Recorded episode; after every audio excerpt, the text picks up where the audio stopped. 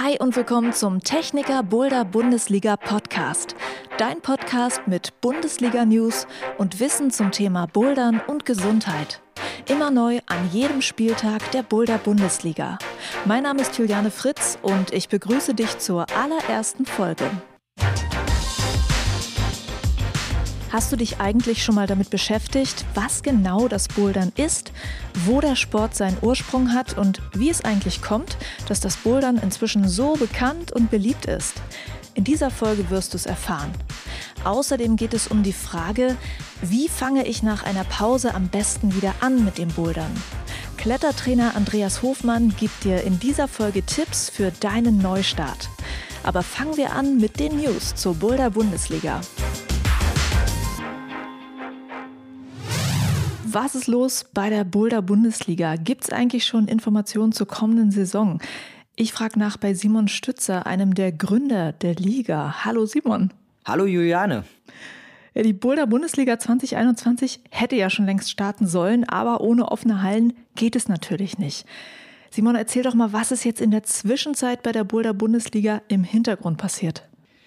Ja, wie alle Boulder-Hallen zu waren, jetzt schon sechs Monate, hat die Bundesliga natürlich auch geruht. Wir starten ja normalerweise im Januar, dann hatten wir es mal verschoben, hatten gehofft, vielleicht im März, April zu starten und wir müssen noch warten. In der Zeit waren wir nicht ganz untätig. Wir haben Material vorbereitet. Es gibt ganz, ganz viele neue Ansätze in der neuen Saison. Beispielsweise hier dieser Podcast zusammen mit dir.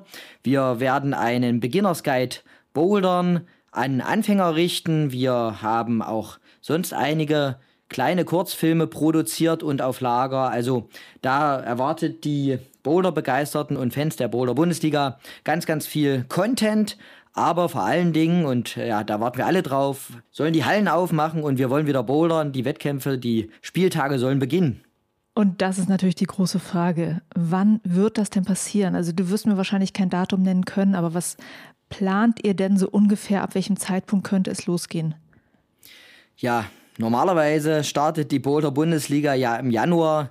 Das ist lange vorbei und wir haben es aufgegeben, ein äh, ja, genaues Datum festzulegen. Wir warten, bis alle Landesverordnungen den Boulderhallen, die fallen ja in die Kategorie Indoor-Sport, Fitnessstudios, die Möglichkeit geben, wieder regulär für den Publikumsbetrieb zu öffnen. Und wenn das flächendeckend in allen 16 Bundesländern der Fall ist, dann ja, werden wir den Tourplan bekannt geben. Ab da sollen aber die Athleten deutschlandweit sicher noch vier, fünf Wochen Trainingszeit bekommen. Also vier, fünf Wochen nach flächendeckender Öffnung deutschlandweit wird die Liga starten. Okay, das ist doch mal ein konkreter Plan. Und auch dieses Thema ein bisschen Zeit zum Trainieren macht natürlich Sinn.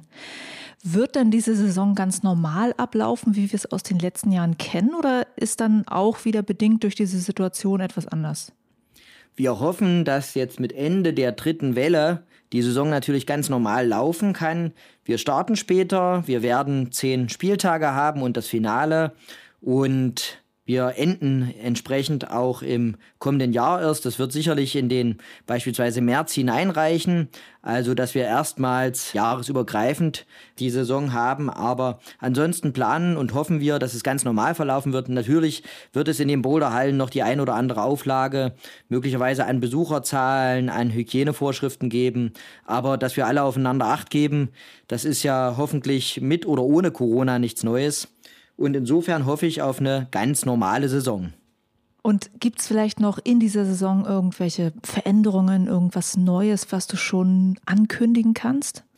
Ja, ich freue mich, dass wir auch in dem schweren Jahr sozusagen, wo die Corona-Pandemie uns ja das Finale vermasselt hat, auch einige Spieltage sind ausgefallen, es trotzdem haben schaffen können, attraktiv zu bleiben für Sponsoren und ab der diesjährigen Saison können wir gemeinsam mit unserem neuen Gesundheitspartner im Titelsponsoring ist das die Techniker Krankenkasse an den Start gehen. Und da haben wir natürlich auch ganz, ganz, ganz viele spannende Themen, die wir gemeinsam umsetzen. Und das ist auch so ein bisschen das, was wir aktuell gefahren sind. Also dieses ganze Material, die ganze Zusammenarbeit. Wir wollen Bouldern wirklich in die Breite bringen, einer breiten Bevölkerung zugänglich machen. Und da haben wir mit der Techniker Krankenkasse eine der größten in Deutschland, sicherlich den perfekten Partner. Das heißt, Olympia kann kommen, der Saisonstart kann langsam kommen und äh, wir sind da ganz, ganz stolz, die Techniker Krankenkasse an unserer Seite zu wissen. Sehr schön. Simon, dir vielen Dank fürs Gespräch auf eine dann hoffentlich bald startende neue Saison und ein paar coole Podcast-Folgen. Da freue ich mich drauf, zusammen mit dir, Juliane. Dann lass uns ins erste Thema dieser Folge starten. Was ist Bouldern? Wo kommt's her? Und wie kommt es, dass dieser Sport innerhalb kürzester Zeit so beliebt wurde?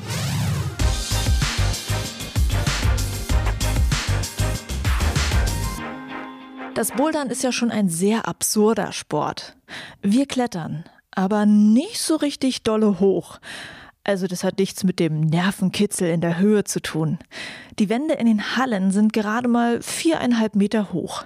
Also so, dass man noch aus sicherer Höhe abspringen kann und dann auf einer weichen Bodenmatte landet.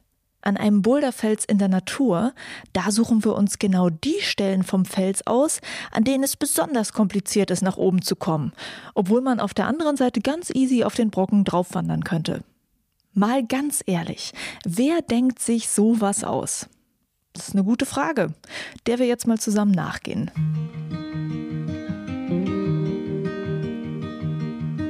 Eigentlich hat doch jedes Kind Bock, irgendwo drauf zu klettern. Gerade letztens habe ich mich daran erinnert, auf dem Spielplatz in meinem Dorf gab es so ein kleines Holzhäuschen, da konnte man reingehen und da war eine kleine Sitzbank drin. Aber wie spannend ist für ein Kind eine Sitzbank in einem Häuschen? Die eigentliche Challenge an diesem Haus war, auf das Dach drauf zu klettern. Das war natürlich von den Erbauern so nicht vorgesehen.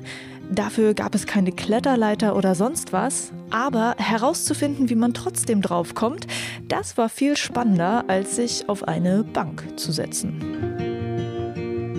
Es ist eigentlich eine Binsenweisheit. Wir Menschen haben schon von klein auf an Bock, irgendwo drauf zu klettern und dann ganz stolz oben zu sitzen und runter zu gucken. Und wenn es irgendwie kompliziert ist, darauf zu kommen, dann reizt uns genau das, einen Weg nach oben zu finden. Deshalb sind so viele Menschen von Bergen und Felsen fasziniert. Die wollen halt einfach oben drauf. Und Bergsteiger müssen manchmal, um auf einen Berg zu kommen, an ziemlich schwierigen Felswänden entlang kraxeln. Es wurden Techniken und Hilfsmittel entwickelt, wie man da am besten hochkommt. Haken, Seile und Trittleitern, mit denen man sich den Weg leichter gemacht hat. Man nennt das technisches Klettern und es wurde besonders in den 1920ern von Alpinisten eingesetzt. Es gab dann auch Bergsteiger, die gesagt haben, ist ja schön und gut, auf den Gipfel des Berges zu kommen, aber mich reizt es eigentlich nur, diese eine knifflige Linie im Fels zu knacken. Und es gab neben denen, die technisch klettern, auch welche, die meinten, das kann man doch auch ohne technische Hilfsmittel schaffen. Diese Art des Kletterns nennt man Freiklettern. Ein deutscher Kletterer, der das Freiklettern zum Beispiel in den 70ern stark geprägt hat, war Kurt Albert. Seine Challenge war es, Routen, die bisher technisch geklettert wurden, frei zu klettern. Und er hat dann an den Anfang der Route einen roten Punkt gemalt, um allen zu zeigen, hey Leute, das geht auch ohne. Daher kommt der noch heute übliche Begriff Rotpunktklettern. Dieses Freiklettern ist übrigens nicht zu verwechseln mit dem Free Solo Klettern. Beim Freiklettern ist man natürlich durch ein Seil gesichert, aber man nutzt eben keine technischen Hilfsmittel, um weiterzukommen, sondern man nutzt nur die eigene Muskelkraft. Das Seil ist nur dazu da, um einen eventuellen Sturz abzufangen. Das Free Solo Klettern, das viele aus dem Kinofilm mit Alex Honnold kennen, das ist nochmal eine ganz andere Form, bei der eine Kletterroute komplett ohne Sicherung begangen wird. Und ja, das ist super gefährlich. Please don't try this at home. Also Freiklettern ist das, was man auch schlicht Seilklettern nennt oder Vorstiegsklettern. Man zieht das Seil mit sich und hakt es Stück für Stück an Sicherungspunkten im Fels ein. Und wenn man an einer besonders schweren Stelle in der Route fällt, dann wird man sicher abgefangen. Ja, und vielleicht fragst du dich langsam, wann kommt denn jetzt die Stelle, wo Juliane das mit dem Bouldern erklärt? Die kommt jetzt.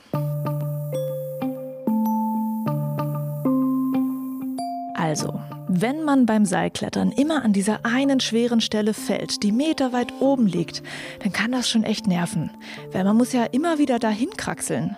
Und es wäre super, wenn man solche schweren Züge ganz easy mal isoliert üben könnte, ohne den ganzen Aufwand mit Sicherungstechnik und Co. Das ist so einer der Gedanken, der Freikletterer und Kletterinnen dazu gebracht hat, zu bouldern. Sie haben sich an kleineren Felsbrocken besonders schwierige Stellen ausgesucht, um dort sehr schwere Kletterbewegungen einzuüben. Das Gute ist, man braucht kein Seil und legt sich einen Fallschutz drunter und übt diese schwere Stelle, genannt die Krux, so lange, bis sie sitzt. Bouldern ist also im Ursprung eine Form des Trainings fürs Seilklettern gewesen und auch eher was für Fortgeschrittene. Aber manche Kletterinnen und Kletterer fanden genau dieses Üben an den kleinen Felsen so spannend, dass sie mehr davon wollten. Und so hat sich innerhalb des Klettersportes eine Unterdisziplin entwickelt. Das Bouldern. Es ist allerdings schwer genau zu datieren, ab wann es das Bouldern gab. Weil das Rumklettern an kleinen Felsen, das machen Menschen ja eigentlich schon immer. Es gibt ganz verschiedene Zahlen und Daten zum Ursprung des Boulderns. In den USA nennt man zum Beispiel John Gill den Vater des Bouldersportes. Der hat es dort schon in den 50ern und 60ern gemacht. In dem berühmten französischen Bouldergebiet Fontainebleau, so sagt man, da bouldern Menschen tatsächlich schon seit Ende des 19. Jahrhunderts. Und zeitgleich gab es auch in Großbritannien schon Kletterer, die an kleinen Felsbrocken unterwegs waren. Die spannende Frage ist aber, was hat letztendlich dazu geführt, dass dieser Nischensport der Kletterszene so bekannt wurde wie heute und dass es eben nicht nur eine Nische war für die ganz starken Leute. Da haben tatsächlich die Kletter- und Boulderhallen eine riesige Bedeutung. Was den Sport ja auch nischig gemacht hat, ist, dass er eigentlich mehr etwas für Menschen war, die in einer Bergregion wohnen oder die sonst irgendwie Zugang zum Bergsport hatten. Aber circa Anfang der 2000er. Da ging es los. Innerhalb von 10, 15 Jahren öffneten eine Reihe von Boulderhallen von Süddeutschland bis hoch in den Norden, wo dann selbst so Fischköppe wie ich gemerkt haben, was dieses Bouldern ist.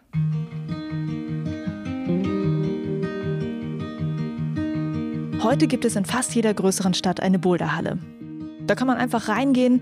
Man muss auch selbst erstmal kein Equipment haben, um anfangen zu können. Man braucht keinen Kurs, um den Umgang mit einem Sicherungsseil zu lernen. Die Boulderhallen haben also einiges an Barrieren abgebaut, um mit dem Klettersport in Kontakt zu kommen. Und das ist schon irgendwie witzig. Während eigentlich alles damit losging, dass Menschen auf die höchsten Gipfel eines Berges rauf wollten, geht das Thema Klettern heute für viele damit los, dass sie an ziemlich kleinen Wänden in einer Halle bouldern. Und es klingt jetzt so ein bisschen so, als wäre das Bouldern eigentlich nur die kleine Schwester vom richtigen Klettern.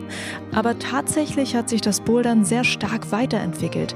Es hat sich quasi emanzipiert, zum Beispiel mit neuen Bewegungsformen. Der Sport und die Community dazu sind einfach wahnsinnig cool.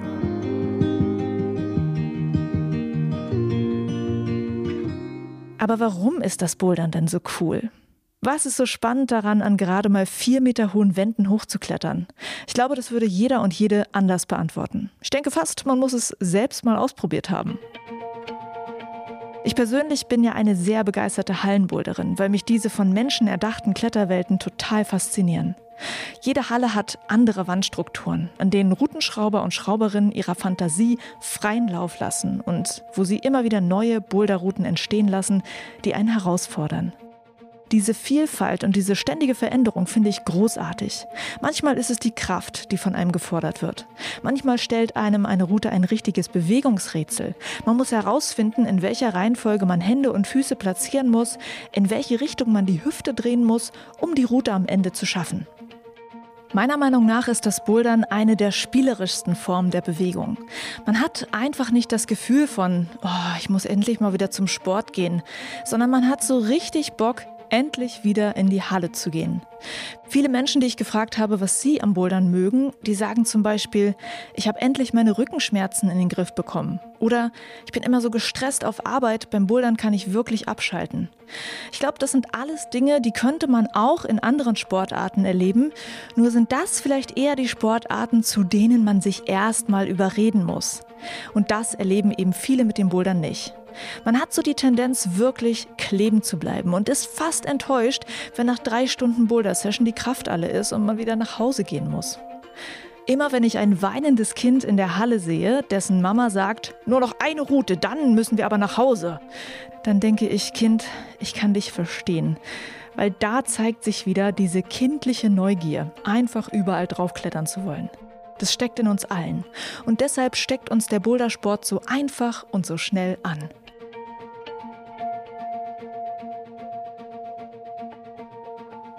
Ich hoffe, dass du, selbst wenn du schon etwas länger boulderst, hier noch ein bisschen was Neues gelernt hast.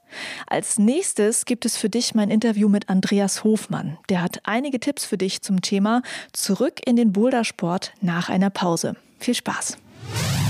Wenn man nach einer längeren Pause wieder anfängt zu bouldern, sei es durch eine Krankheit oder auch durch einen Corona-Lockdown, was sollte man dann beachten? Gibt es vielleicht typische Fehler, die man machen kann beim Wiedereinsteigen? Darüber möchte ich reden mit Klettertrainer Andreas Hofmann. Hallo. Hallo, grüß dich. Andreas, es ist wahrscheinlich schwierig zu sagen, nach einer Pause muss man A, B, C in der Reihenfolge machen und dann ist alles gut, weil wir kommen ja auch alle mit unterschiedlichen Voraussetzungen nach einer Pause wieder in den Sport. Manche haben kaum trainiert, manche haben vielleicht stattdessen andere Sportarten gemacht, manche haben am Hangboard trainiert. Also da, das ist nicht alles gleich. Deshalb möchte ich versuchen, ein bisschen allgemein auch mit dir zu bleiben. Habe aber zum Einstieg eine persönliche Frage erstmal. Mhm. Was war denn deine längste Kletterpause und wie war es für dich, danach wieder anzufangen? Das war nach meiner Schulterluxation im Jahr 2002 und ich habe zum Einstieg sicherlich, also nur zum Einstieg, locker drei Monate gebraucht, nachdem ich wieder den ersten Wandkontakt hatte und bis ich wieder ganz dabei war, so in den Möglichkeiten, die dann einfach übrig blieben nach, nach, der, nach dem Aufräumen in der Schulter, hat es sicherlich locker ein Jahr gedauert. Und hast du dich da richtig geärgert und dachtest, Mensch, warum geht das jetzt nicht? Nee. Nee, das war lustig. Ich, hab, ich bin nach der Operation aufgewacht. Der Operateur stand an meinem Bett und hat gesagt, Herr Hofmann, Ihre Schulter wird wieder ganz gesund. Und das war für mich wie Sekunde Null eines Regenerationsprozesses. Von da an bin ich sozusagen emotional wieder ins Klettern reingestartet und mein Sohn hat mich vor ein paar Tagen gefragt, Papa, ärgert dich das nicht manchmal mit der, mit der Schulter und so?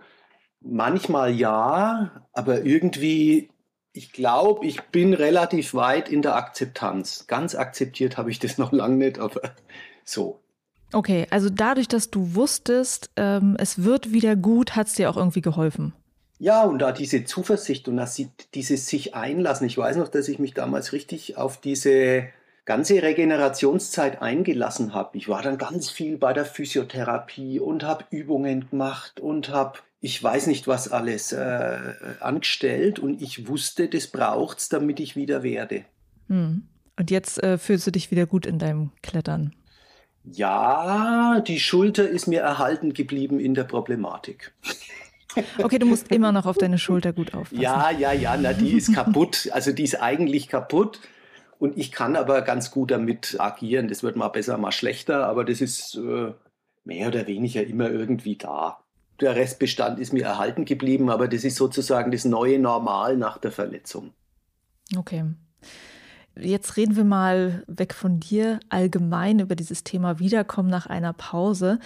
Was passiert denn eigentlich in unserem Körper, wenn wir über einen längeren Zeitraum bestimmte Bewegungen, wie man sie zum Beispiel im Klettern macht, wenn wir die über eine Zeit lang nicht mehr machen? Wie schnell bauen unsere Fähigkeiten eigentlich ab?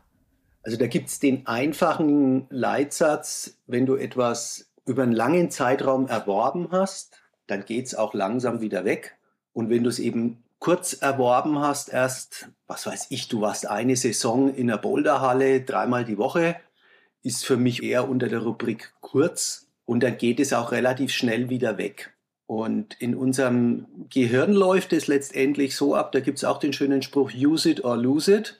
Je längerfristig du dich mit Bewegungsmustern auseinandergesetzt hast, desto besser bleiben sie auch erhalten. Also das hört man oft von Kletterern, die 15, 20 Jahre klettern und einmal ein halbes Jahr Pause gemacht haben, dass die gesagt haben, das hat sich ganz normal angefühlt in einem gewissen Rahmen, der natürlich unter dem ist, was man mal konnte, aber da erhält sich das relativ lang von den Bewegungsmustern her. Ne, das kann man sich vorstellen wie in unserem Hirn wie so ein Trampelpfad auf einer Wiese. Also unsere, diese Bewegungsmuster sind ja letztendlich im Hirn durch Netzwerkaktivitäten fixiert. Ne? Das sind elektrische Netzwerke im Prinzip. Und das kann man sich vorstellen wie ein Trampelpfad auf einer Wiese. Also jetzt erst zum Beispiel sieht man ja auf den Wiesen, wenn der Schnee runter ist, viele solche Mäusegänge. Und die sind relativ wenig eingetrampelt. Das ist ein Bewegungsmuster, was kurzfristig erworben wurde, bildlich gesehen. Und wenn man jetzt auf der Wiese einen Pfad hat, was weiß ich, man geht zu einem Bouldergebiet durch eine Wiese oder am Rande der Wiese entlang und da sind schon viele Leute gegangen, dann bleibt der relativ lang erhalten. Also so ähnlich kann man sich das in unserem Hirn auch vorstellen. Und dementsprechend schnell oder langsam bauen wir unsere Fähigkeiten eben ab. Okay, das ist ja echt interessant, dass das dann doch solche Unterschiede gibt.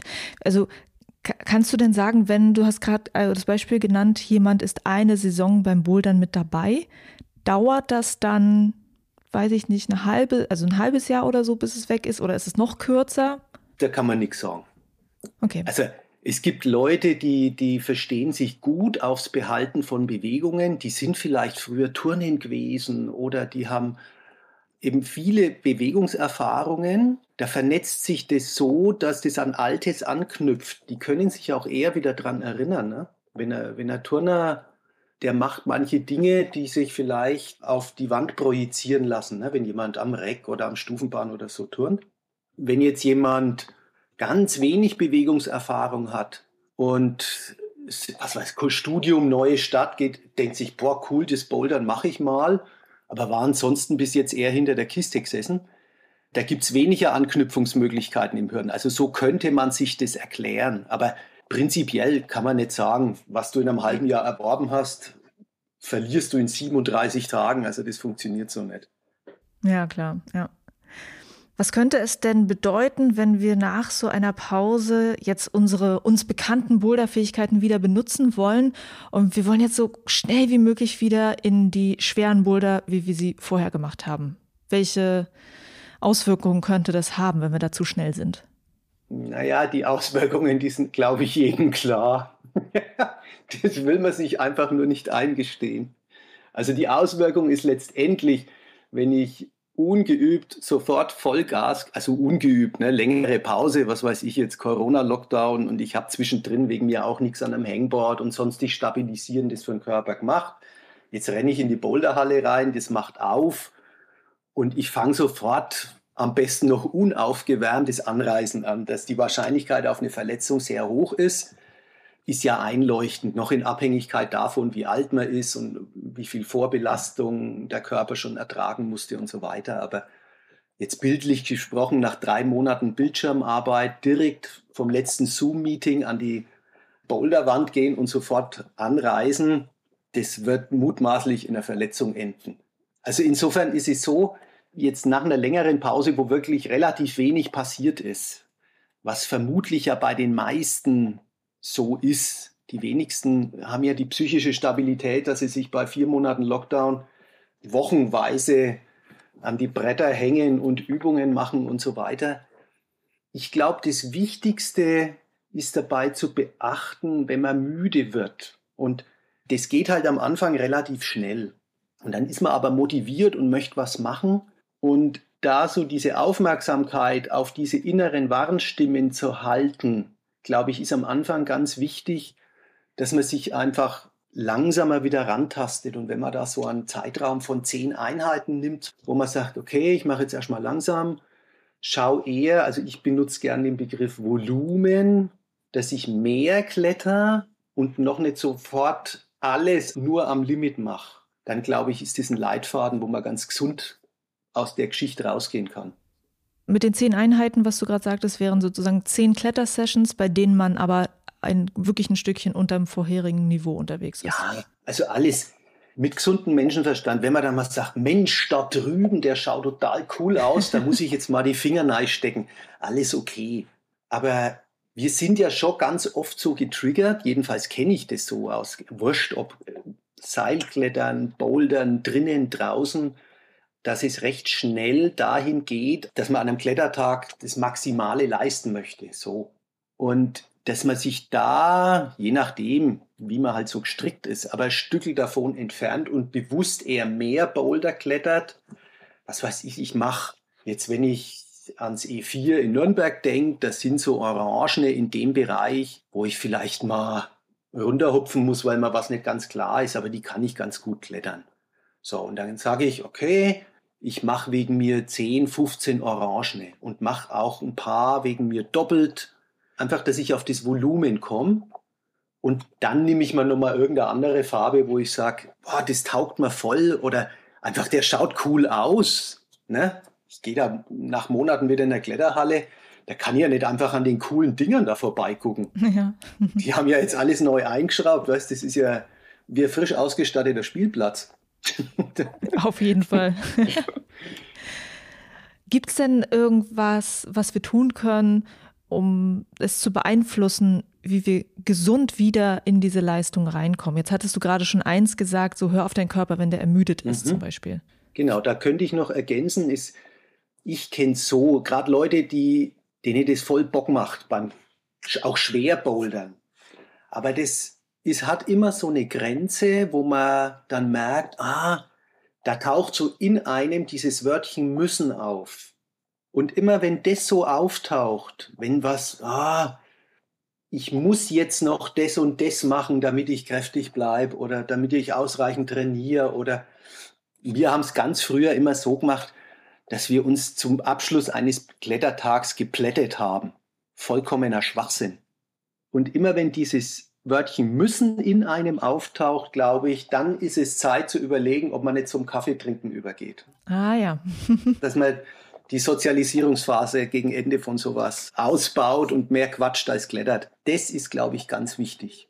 Okay, super Tipp. Und ansonsten kommt es darauf an, wirklich, wie stabil man ist. Also wie viel man zwischendrin gemacht hat, ne, wenn man jetzt das Corona, den Corona-Lockdown als Beispiel nimmt. Wenn ich mich jetzt zwischendrin mit meinem Körper beschäftigt habe und den auch, sagen wir mal, stabil gehalten habe. Also ich mache Übungen für den Körperkern, ich mache ein bisschen was für die Finger. Dann geht es ja primär darum, wieder in die Bewegung reinzufinden. Dann kann ich eher mal Gas geben. Wenn ich jetzt zwischendrin gar nichts gemacht habe ne, und man schaut auch drauf, dass es gesund bleibt, dann würde ich es eher langsamer angehen. Und immer gucken, wie viel kann ich machen und wie viel will ich auch machen. Beobachtest du denn manchmal auch andere Sachen, wo du sagen würdest, okay, das ist jetzt so ein typischer Fehler beim Wiedereinstieg, beim Klettern oder Bouldern? Naja, ich glaube, mit dem, dass man relativ wenig klettern oder gar nicht klettern gegangen ist, sollte man auf die Erholungszeiten gucken. Das heißt, am Anfang werden da die Erholungszeiten länger sein als wenn ich jetzt wieder eher drin bin und mein Körper diese Belastungen gewohnt sind. Also ich war es vielleicht gewohnt, drei Stunden in der Boulderhalle zu sein, alle zwei Tage. Dann kann es schon sein, dass ich mit der Belastung ein Stück runterfahren muss. Das heißt, ich mache einen Tag, wo ich eher ein bisschen mehr hinlang und gönne mir dann aber auch einen Tag, wo ich ein bisschen weniger hinlang. Und darauf zu gucken, das macht, glaube ich, am Anfang durchaus Sinn. Mhm. Was ich noch ab und an mal gehört und gelesen habe, ist, dass ja so eine längere Kletterpause auch ganz gut sein kann, dass auch manche Kletterer das ganz bewusst machen, ähm, wo man dann mal eventuelle Verletzungen oder Überlastung so richtig auskurieren kann. Mhm. Würdest du sagen, dass wir vielleicht diese Corona-Zeit auch als so eine Chance ansehen können, gerade wenn wir so viel Boulderer oder viel Boulderinnen sind, dass wir mal wieder so bei Null anfangen können? Ähm, ich würde es gern zerteilen, die Frage. Das eine ist mit dem grundsätzlich Pause machen. Das kommt aus dem Hochleistungssport. Du wirst in jedem Trainingslehrebuch über Trainingsplanung was finden, wo dann drin steht, dass man ein Stückchen abschaltet. Also das ist sozusagen der Übertrag aus dem Hochleistungssport in das, was wir im Breitensport machen. Das hat aber für uns, glaube ich, nicht so eine riesige Bedeutung. Wenn du jetzt den Adam Ondra anguckst, der macht dann mal zwei Wochen gar kein Klettern zum Beispiel. Ich vermute eher, dass das für uns im Breitensportbereich kaum eine Bedeutung hat, weil wir eh immer zwischendrin Pausen machen. Jetzt, wenn man den Corona-Lockdown nimmt, dann könnte man den auch so umdeuten. Aber ich glaube, bei den meisten ist es eh so, dass die sagen, scheiß Lockdown, ich will zurück in die Halle. Äh, natürlich kann man das als Neustart auch umdeuten, aber Ich glaube, das ist ein bisschen arg umgedeutet. Die Leute haben einfach Bock, wieder was zu machen. Und wenn die Hallen wieder offen sind, dann freuen die sich einfach wie die Schneekönige, ja. dass, dass man da wieder was machen kann. So kann man es schon auch sehen. Aber ich glaube, für manche ist es vielleicht tatsächlich gut, wenn man eine Verletzung hatte oder mancher wird auch merken, oh, ich fühle mich ganz frei beim Klettern. Das habe ich zehn Jahre lang nicht gehabt, weil man irgendwie fünfmal die Woche angerissen hat, bis der Arzt kam. Das ist schon so was, was man nebenbei passieren kann. Und dann sollte man es auch wahrnehmen und sich darauf einlassen und sagen, oh, da ist was passiert, das hat mir gut getan bei all dem, was mir an Freude verloren ging. Das durchaus. Okay, Andreas, vielen Dank äh, für dein Wissen zum Thema Pausen im Boulder- und Klettersport. Gerne. Das war die erste Folge vom Techniker Boulder Bundesliga Podcast. Und den gibt es jetzt regelmäßig, immer zum Start eines neuen Spieltages und zwar schon einen Tag vorab. Dann kannst du dir die Folge rechtzeitig aufs Handy laden und sie auf der Fahrt zur Bundesliga anhören. Viel Spaß dabei, danke dir fürs Zuhören und bis zur nächsten Folge.